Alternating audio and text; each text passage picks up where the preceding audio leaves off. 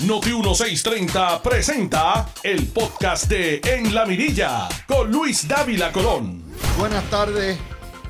Ven así abrigadito, pero afuera está en 60 grados. Llegó el otoño a Florida Central. Gracias a todos ustedes. Un solo video hoy a través de Facebook, Luis Dávila Colón, y después lo pongo en tan pronto termine y se grabe, lo voy a poner en Twitter. Y además a través nuestro panel de Noti1 TV y de Noti1 Facebook. Vamos a ir con la primera noticia que no está en los periódicos hoy. Son las exclusivas que damos siempre. El gobierno federal acaba de emitir un informe. Se llama el SSI Annual Statistical Report para el año 21. Ese informe, donde Puerto Rico no aparece ni por los centros espiritistas, porque no cualificamos para SSI. Usted no lo va a ver en, los periódicos de los lacayos. Usted lo va a ver aquí, porque ese informe, y lo va a escuchar, demuestra lo devastador, el costo prohibitivo del no tener derecho al programa SSI ni a Medicaid, que lo pagan los pobres puertorriqueños y los incapacitados. Les voy a dar los datos. Conforme a este informe, cerca de 8 millones de personas en Estados Unidos reciben este beneficio de aproximadamente 584 dólares mensuales. Esto, esto asciende a un total de 56 billones de dólares o 56 mil millones de dólares en el presupuesto. La mayoría de los beneficiarios son mujeres, 52%. 30% de los beneficiarios son mayores de 65 años y 13% son menores, es decir, casi la mitad son los viejos y los jóvenes. Y están elegibles por incapacidad de algún tipo o ceguera, en adición a lo que paga el Seguro Social, los que reciben Seguro Social. Seis de cada diez beneficiarios son mayores de 65 años con Alzheimer. O sea, perdón, seis de cada diez beneficiarios mayores de 65 son pacientes de Alzheimer o Parkinson o alguna enfermedad neurodegenerativa. 57% no tiene otra fuente de ingresos. En Puerto Rico se entiende que cualificarían cerca de medio millón de personas. Estamos hablando de uno de cada seis puertorriqueños residentes en la isla. Sin embargo, en Estados Unidos, hasta los extranjeros indocumentados cualifican, y hay 365 mil personas, los extranjeros eh, con residencia. Los no ciudadanos reciben el beneficio. Los puertorriqueños que son ciudadanos no. En Estados Unidos, cerca de 172 mil boricuas reciben el beneficio. Y Puerto Rico recibiría alrededor de 2 mil millones más si fuera Estado. Esos 2 mil millones más es aproximadamente una sexta parte de lo que es el presupuesto total del erario. No el combinado federal, sino equivaldría a lo que genera Hacienda. Ese es el costo de eso la prensa no quiere hablar. La prensa lo único que quiere hablar es de Luma. Ese es el costo del coloniaje. Y hoy ustedes vieron y escucharon a Tatito diciendo que es muy cuesta arriba que en este presupuesto que va para el año que viene se apruebe la igualdad o el trato o la extensión del programa SSI para el Estado Libre Asociado de Puerto Rico por supuesto, todas estas informes tienen carita. Hay medio millón de caritas mayormente ancianos y jóvenes, que son víctimas de ese discrimen. ¡Qué bueno es el ELA! Así es. Segunda noticia económica. Esto fue un comunicado que dio ayer la Junta de Planificación y que por supuesto los medios se lo pasaron por el forro. La economía de Puerto Rico, en efecto, al cerrar el año fiscal 21, cerró con un crecimiento de más de 4%, saliendo de lo que son los encierros de la pandemia que ordenó Wanda Vázquez, que prácticamente liquidó la economía. El consumo aumentó en ese año 19%, la construcción aumentó 7%, estaban además las ayudas del PUA, la LAP, todos los programas federales y por obra y gracia de el Estados Unidos de Oncol Sam, la economía volvió a crecer aún siendo el 21 un año de pandemia. Esa noticia no la van a ver publicada en los periódicos ni en los telediarios, porque todo lo que represente positivo para el gobierno va a ser necesariamente amordazado y escondido. Lo que me trae al tema de la visita de Mr. Biden. Joe Biden ha sido un presidente mediocre y embustero. En cuanto a Puerto Rico es buchipluma no, no más prometió igualdad en trato igual en programas federales y lo primero que hizo su administración fue defender ante el Tribunal Supremo el discrimen que hay precisamente en programas de salud y de seguro social contra los puertorriqueños. Dijo toda la vida que apoyaba la estadidad y le entregó la Casa Blanca a independentistas diásporos que han hecho lo indecible por obstaculizar. Dijo que era inminente cuando llegó reconstruir a Puerto Rico y llevan 20 meses a través de su agencia FEMA obstaculizando el trabajo de reconstrucción de María.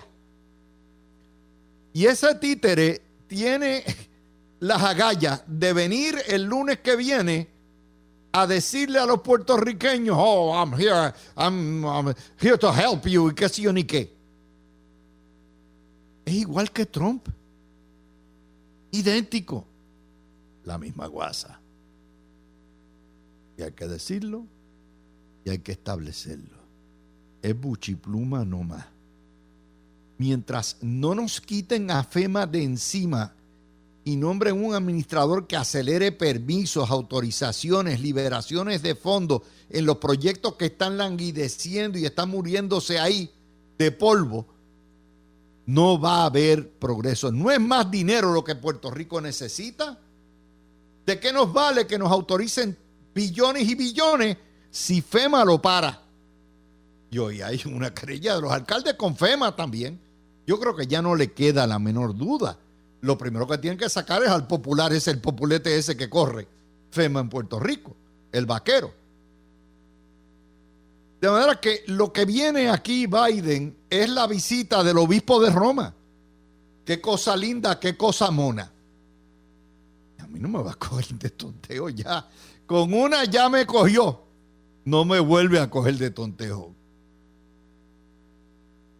Así que, señoras y señores, ustedes verán el espaviento de los periodistas para arriba y para abajo y allá saldrán los diásporos demócratas socialistas que apoyan la administración y que son parte de la administración.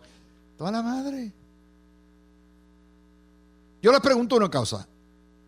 ¿Biden propuso eliminar promesa? No. ¿Biden propuso eliminar la Junta de Control Fiscal? No. ¿Biden propuso ideas para aminorar la carga de la deuda de Puerto Rico? No. Biden hizo algo para que ustedes tuvieran trato igual. No. No tocamos el estatus porque el títere no quiere tocar el estatus. Ese es el presidente de los Estados Unidos que aquí viene. Ah, llegó el obispo de Roma, llegó el presidente. Y lo tenemos que decir. Y ustedes los republicanos que se enfocan conmigo cada vez que yo le caigo a Giba Trump, apunten esta, apunten esta, porque es por el medio del plato. La política oficial del gobierno de los Estados Unidos, tanto roja como azul, es imperial y colonizante. Da lo mismo Trump que Biden, en cuanto a Puerto Rico se refiere. Aprendan esa.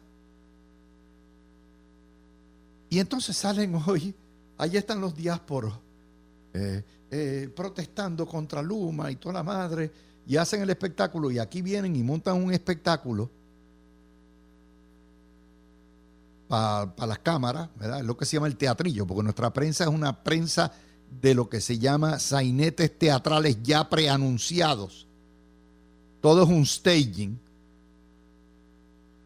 y entonces paran los tros porque está el alcalde de Guánica, hay que ayudar, y a los de Pañuelos, hay que ayudarlos a todos para que se opongan a Luma y a todo lo que hay.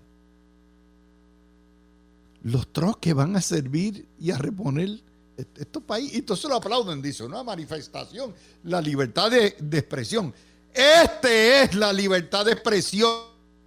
Este país es una anarquía. Y nadie se atreve denunciar lo que es obvio. Parece a mí que es así. Mire cómo la prensa pone hoy las cosas. Porque siguen con esto, ¿verdad? El nuevo día. Joe Biden planifica visita a Puerto Rico. Mm. El nuevo día, página 4. Cientos de carreteras en la montaña destruidas y los vecinos incomunicados. Por aquí no ha pasado nadie, dicen. La estamos pasando fatal sin acceso. Es decir, si usted decide irse a las horas del monte a vivir en una sola, donde hay una sola carretera de acceso, y el huracán causa un deslave y destruye la carretera, a las dos semanas se supone que el gobierno le resuelve el problema de la decisión que usted tomó de vivir en esas áreas. Es como el que opta por vivir en un área inundable que se le ha inundado la casa 20 veces y todavía insiste en quedarse allí. Pero la culpa y la responsabilidad es del gobierno. El nuevo día, página 8. Asilo en Caguas tendría que cerrar si no llega la luz. Eso es parte de la cobertura de que el gobierno nos mata. El nuevo día, página 12 empleados de Fortaleza pasan a NMED. Y eso causa un disloque y complica las gestiones. La historia, por supuesto, es de la buena popular Gloria Ruiz Cuilan. Vamos a explicar esto. O sea, fíjense, ¿dónde criminalizan la cosa? Fortaleza envía refuerzos, envía personal a emergencias. Y el enviar personal a emergencias, cuando la prensa todo el tiempo lo que ha dicho es que no hay suficientes personas y recursos y socorristas, es una imprudencia de fortaleza. Reforzar el equipo, no, no puede ser, porque la Unión lo dijo. El nuevo día, página 19. Suman 25 muertos asociados a Fiona, Laura Quintelo, otra populete o independentista. Pero es importante que sepamos de dónde viene la historia, quién le escribe. Todo el mundo vamos a tener tablilla. Luis Dávila Colón no se esconde. Luis Dávila Colón es estadista y esa es su línea editorial. Ustedes periodistas vamos a identificarlos porque es lo justo. Para poder entender el prejuicio tenemos que entender de dónde ustedes vienen, no se van a esconder de nuevo. Oh, no. No, no. Y lo que pasa es que ustedes no están acostumbrados a coger palos como nosotros los estadistas los hemos cogido toda la vida. Dice primera hora, aprieta la frustración en el sur de la isla.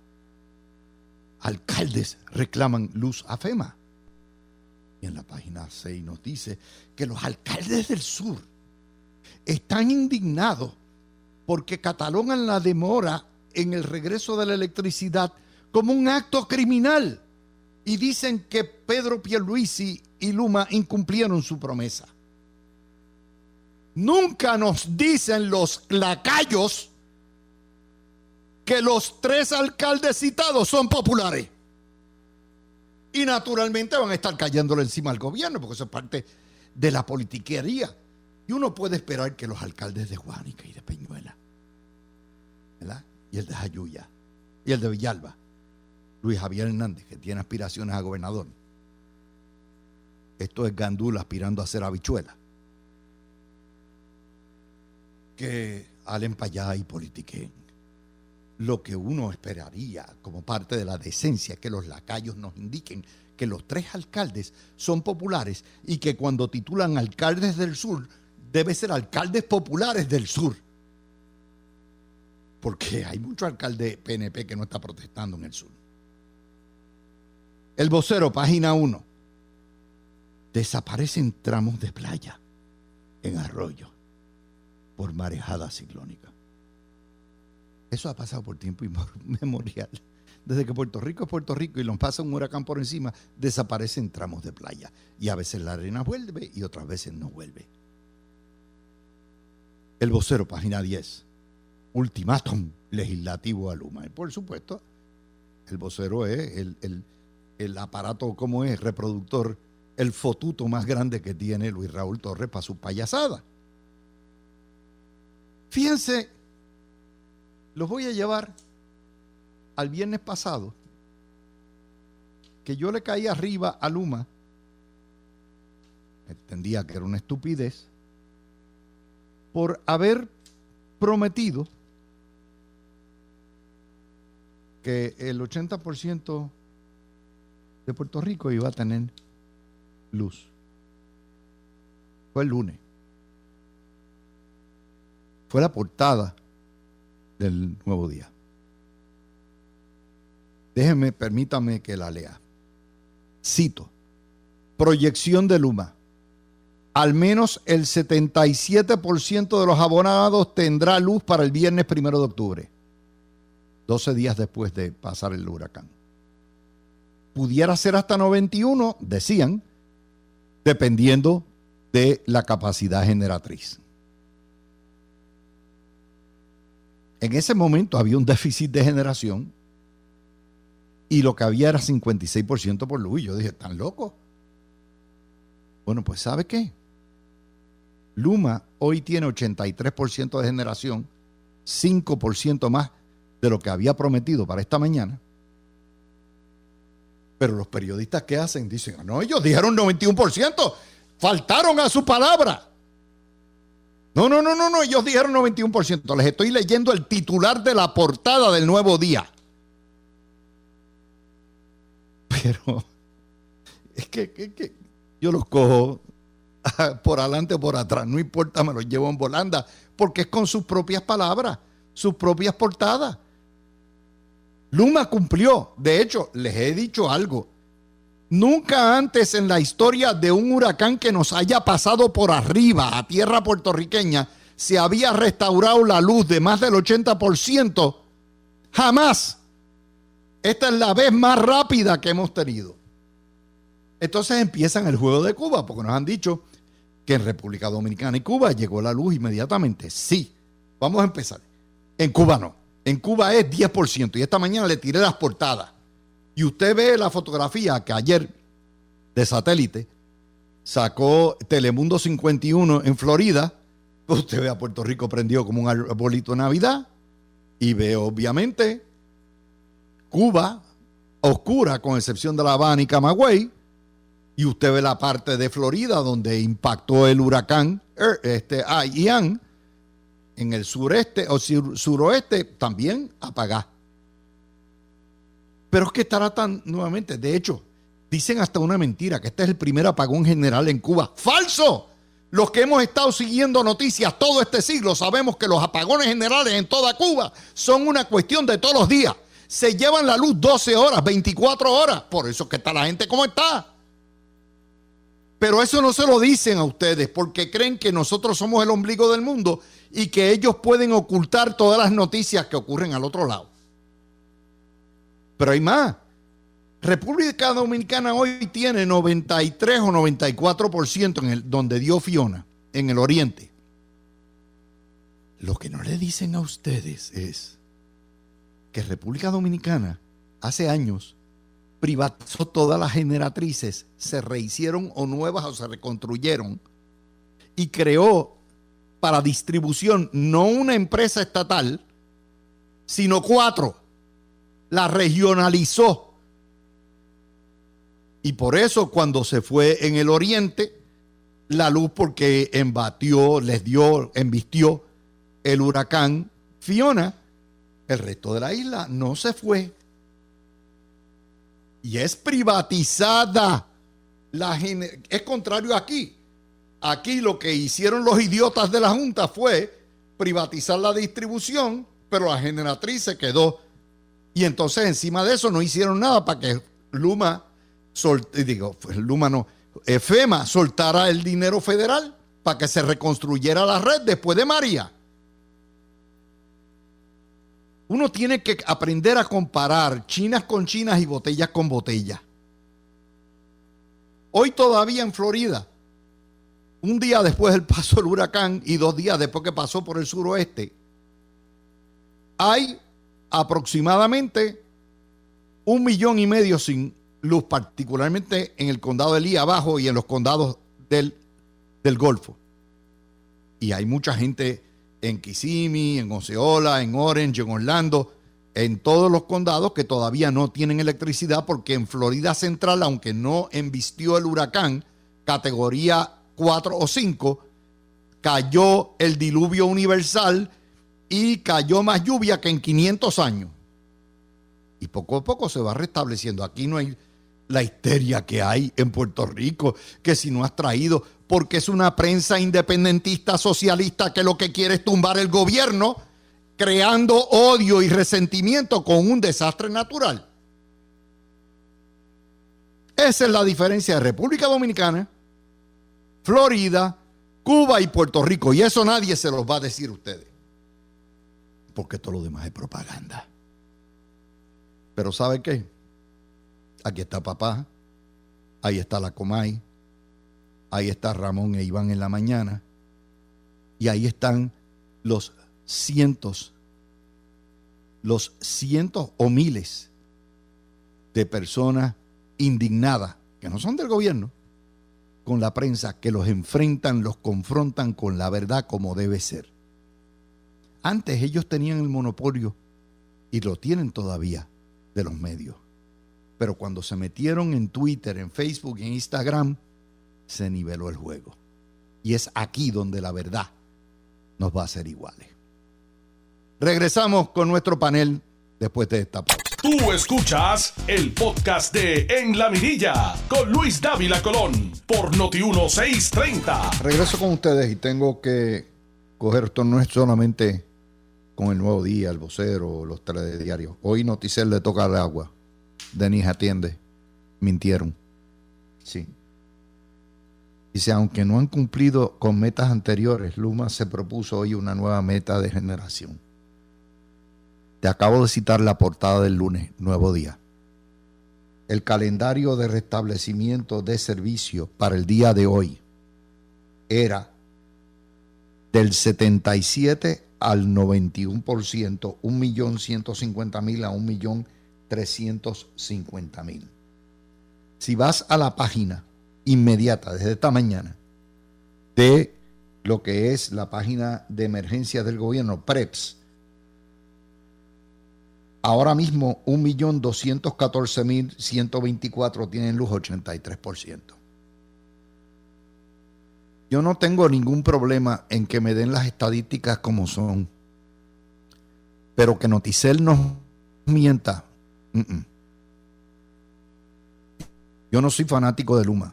Luma tiene una trulla de idiotas. Los héroes, yo soy fanático de los empleados de Luma, sus celadores, los que están todos los días tirados, pero de los idiotas que dirigen Luma, no. Pero oiga, el periodismo tiene que ser honesto y honrado. Lo que prometieron lo cumplieron dentro del range que dieron, 77 a 91%. Y ahí están los datos. Y de hecho, ayer hasta Torres Placa, en jugando pelota dura, admitía que los números son correctos. Así que, como digo, no es únicamente con el nuevo día ni el vocero. Aquí estamos para corregir. Aquí estamos para dar la verdad. Y la verdad nos va a hacer iguales y eventualmente libres. No en la independencia, sino a donde queremos llegar, a Puerto Seguro. Y para hacer eso, tenemos que corregir esta prensa prejuiciada. Bueno, tengo todo eso. La visita de Mr. Biden, ¿qué tú esperas? Cristian lo va a recibir al aeropuerto con las banderitas y todo eso. Adelante, sobrino. Qué malo tú eres. Eh, saludos Luis, saludos Breida y saludos a toda la audiencia, tanto dentro como fuera de Puerto Rico. Eh, mira, de camino aquí al estudio estaba escuchando la locución tuya y, no tengo mucho más que añadir, excepto uno, a los políticos electos les voy a recomendar lo siguiente, no se pongan a pelear con un presidente, es muy mala idea, no vas a salir bien. No, le ofrezcas un puño. E, eso es literalmente pájaros tirando la escopeta. Cuando lo vean, usted lo saluda y hasta si quiere se arrodilla así, le besa la mano para que, para que se lleven la foto allá a CNN de cómo los puertorriqueños nos tenemos que ñangotar ante el presidente, porque es como un emperador eh, sobre todos nosotros. Y si pueden, busquen los chavitos para hacerle la estatua en el Capitolio justo después de la de Trump. Eh, yo encuentro, mira, yo creo que aquí la, la y todavía no ha llegado Tony, así que me voy a comer un poco de su turno. El, el asunto aquí es el contraste de cuál es la atención que el presidente y su administración le dan a los puertorriqueños aquí en la isla versus cómo le ríen las gracias a las fantasías sociópata suicida de los diásporos que se han dedicado a minar todos los esfuerzos para mejorar la calidad material de los puertorriqueños en, el último, en los últimos años. Ese contrato que son los ahijaditos de Mr. Biden. ¿Perdón? Que son los ahijaditos de Mr. Biden. Eh, esto es un grupo de gente puertorriqueños que se oponen a la celebración de un referéndum para resolver el estatus. Se opusieron a la expansión de Medicaid y de eh, asistencia alimentaria porque que promovía el mantengo. Se oponen a cualquier tipo de esfuerzo que se lleve a cabo en Puerto Rico siempre y cuando sea de un gobierno PNP. O sea, es una fantasía sociópata y suicida. Y hay que llamarlo por lo que es. Ya no, obedece a una diferencia de criterio, obedece a que ellos piensan que mientras más chavao estemos aquí, en la pobreza redentora en algún momento encontraremos la república. Y, esa, y hay que cantarlo como lo es. Definitivamente. Breida, en la llegada a Mr. Biden, ¿qué tú esperas? ¿Qué tú anticipas? ¿Tú crees que van a, quitar el tapón de FEMA? Saludos a todos. Hoy es viernes, estoy feliz porque hoy es viernes. Todos tenemos que estar felices. Pues mira, Dávila, yo estoy contenta que venga el presidente. Bienvenido sea. Eh, yo lo que espero es que esta vez, ¿verdad? Contrario a lo que pasó con Trump, que todo fue esta alarma, que si Trump, que si nos tiró este papel toalla. Mire, eh, eh, mi opinión, Dávila, que venga el presidente a Puerto Rico siempre es una buena noticia. Eh, ¿Cómo nosotros lo vamos a recibir, verdad? Eso es cada quien con su criterio. Yo entiendo que se le debe recibir de una manera respetuosa, como los puertorriqueños recibimos, ¿verdad? A todos nuestros conciudadanos. Eh, en ese sentido, yo espero, ¿verdad?, que, todos nos comportemos a la altura, ¿verdad?, demostrando lo que somos los puertorriqueños, gente buena, gente empática, gente que nos gusta eh, recibir a, los demás en nuestra isla. Eh, no, yo no me atrevo a decir qué va a pasar con los políticos, de verdad, contrario a lo que dice aquí mi amigo sobrino, yo de verdad que ahí me voy a abstener. Bueno. Por ahí llega Tony Zagaldía, que dijo, no, no, no, yo tengo que hablar de todo esto. Y así que ya ustedes lo tienen en, ese panel de los viernes. Tony, ¿qué te parece todo esto? ¿Mr. Biden va a hacer algo? Buenas tardes a todos y disculpen la tardanza, pero estaba haciendo unas gestiones personales. Y Luis, no vas a tener la oportunidad de ver las piernas mías porque estás allá en Orlando. vienes del campo de golf. no, no, no, no, Cuando no, tú vienes con pantaloncitos cortos, vienes del campo de golf. No, ojalá, ojalá, ojalá. Mira, si yo no le tenía ningún respeto a Donald Trump, a este pájaro de Biden menos. Yo creo que ha sido un presidente eh, mentiroso, medio hostigador sexual, porque yo he visto cosas raras de él y conozco un cuento de hace muchos años de Joe Biden con una menor de edad, que eso lo chanchullaron en su estado, porque conozco los familiares de la víctima, obviamente no voy a decir el nombre. Así que yo he visto a un presidente de Estados Unidos, blandengue, embustero, eh, que prometió unas cosas cuando es que aquí yo, a mí me molesta Luis porque oye el que le el que le prepare a este señor una actividad de fondo no vale nada para mí como dice eh, Cristian no es pelear con él porque uno tiene que jugar el béisbol de los tontos hay que pues saludarlo este el que se arrodille no vale nada eh, con respeto pero porque no, no nos vamos a tirar tiros nosotros mismos pero me parece que ha sido un presidente que ha engañado al país, prometió en el, en el famoso pleito en Estados Unidos una cosa y después nunca quitó la posición y nos, eh, nos lo resolvieron en contra. Así que para mí ha sido un desastre y en términos de la imagen internacional, yo no me gusta hablar de la salud mental de la gente, pero me parece que la, muchos visuales que yo he visto, le noto un deterioro eh, motor, un deterioro como que se pierde en el espacio es cierto. Eh, que la esposa es, la que lo está constantemente controlando. Así que salimos de un delincuente que es Donald Trump a un... No, no, la palabra no la puedo decir en la radio. un flojón. Un flojón, un flojón. Esa es la opinión que yo tengo. Un flojón. Pero el problema es que aquí la prensa lo pinta como llegó el, el obispo de Roma. Ah, sí. Y hay que coger las cosas y explicarle a la gente la realidad. Ni Trump ni Biden van a resolver los problemas de ustedes. Dicen una cosa y hacen otra contraria. Y eso es lo que hemos estado sacando, las contradicciones de su promesa contra cómo ha actuado durante estos 20 meses, sobrino. Bueno, mira el contraste de que cuando a Puerto Rico viene un presidente, se cubre y se discute como si fuera la llegada de un marciano encima de un cometa, como si fuera este gran evento especial. Cuando estos caballeros y estas señoras, cuando están corriendo para presidente, se meten en todos los estados, se meten en cuanto cuchufrito existe y le besan las nolas y las nalgas a todo el mundo que tienen al frente porque esa gente tiene el poder de un voto y tienen acción política que ellos necesitan para poder llegar a la silla.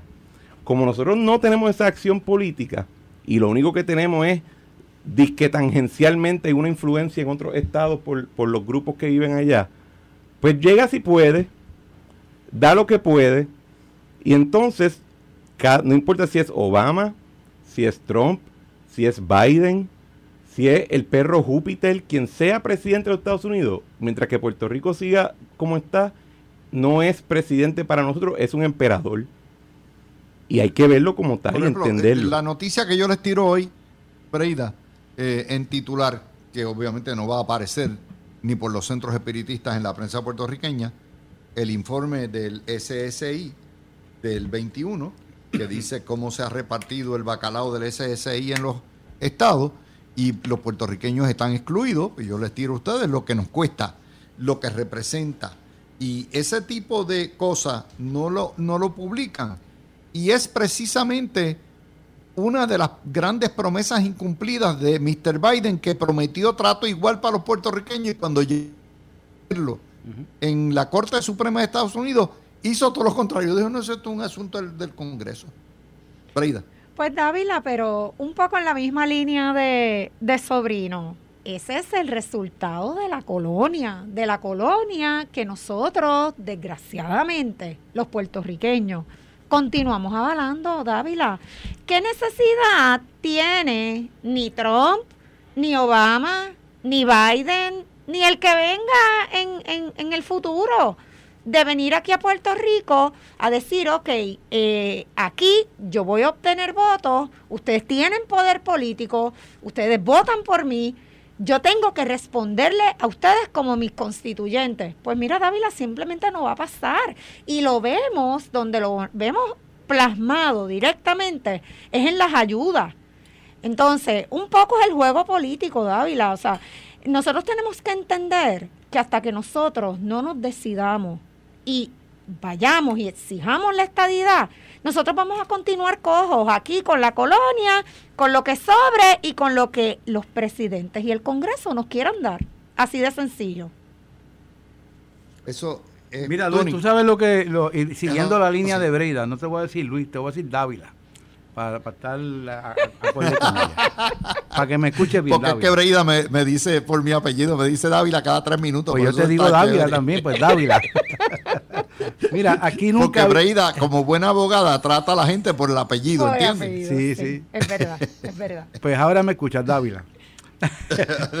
mira, mira, eh, ahora hablando en serio, hay que, hay que la, el sentido del humor no se puede perder nunca.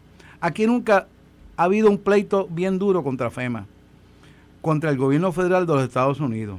O sea, aquí se demostró que el presidente, el expresidente Trump discriminó contra los puertorriqueños. Aquí se, se determinó que FEMA aguantaba los fondos. Aquí se discriminó directamente y no ha habido un pleito eh, radicado por algún bufete contratado por el Departamento de Justicia Estatal, que tiene una división muy buena de, litigios federales, son excelentes abogados y abogadas, y mientras Puerto Rico decida que la batalla contra los Estados Unidos en este sentido es una batalla amigable, están bien equivocados.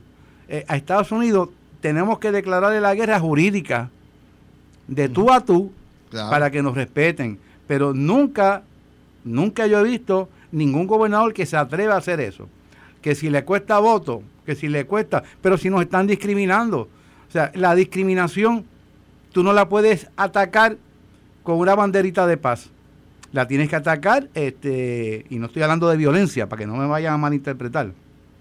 Con, sí, con, con, pleitos duros en los tribunales, eh, llevar a los funcionarios pues, a los funcionarios al nivel que hay que llevarlo para que los nosotros los puertorriqueños, ciudadanos americanos, que somos mayoría estadidad en este momento, se nos respete. Si no hacemos eso, nos, nos seguirán cogiendo de pensuaca toda la vida como lo han hecho. Vamos a hacer la pausa, las 12 y 54. Cuando regresemos vamos a hablar toda esta cobertura de recuperación. Ya tenemos 83% de energía dentro de lo que prometió eh, el gobernador y lo que prometió Luma hace una semana. Eh, hay hoy un dato que es revelador y solamente lo publicó Metro. Fiona causó más eh, eh, causó daños a más del 50% de las líneas y los postes de, de Luma. O sea, el 50% de las líneas de luz que hay en el país, imagínense los miles de millas que tiene que haber de, de líneas de luz, se cayeron o el poste o la línea. Y con él el machete y todo lo que hay. Sumen la cantidad de carreteras que hay y calles en Puerto Rico con postes y líneas al aire. Y entonces ya ustedes entienden que en 12 días hemos tenido 83% de luz. Es un milagro de los panes y de los peces. Tú escuchaste el podcast de En la Mirilla con Luis Dávila Colón en Noti 1630.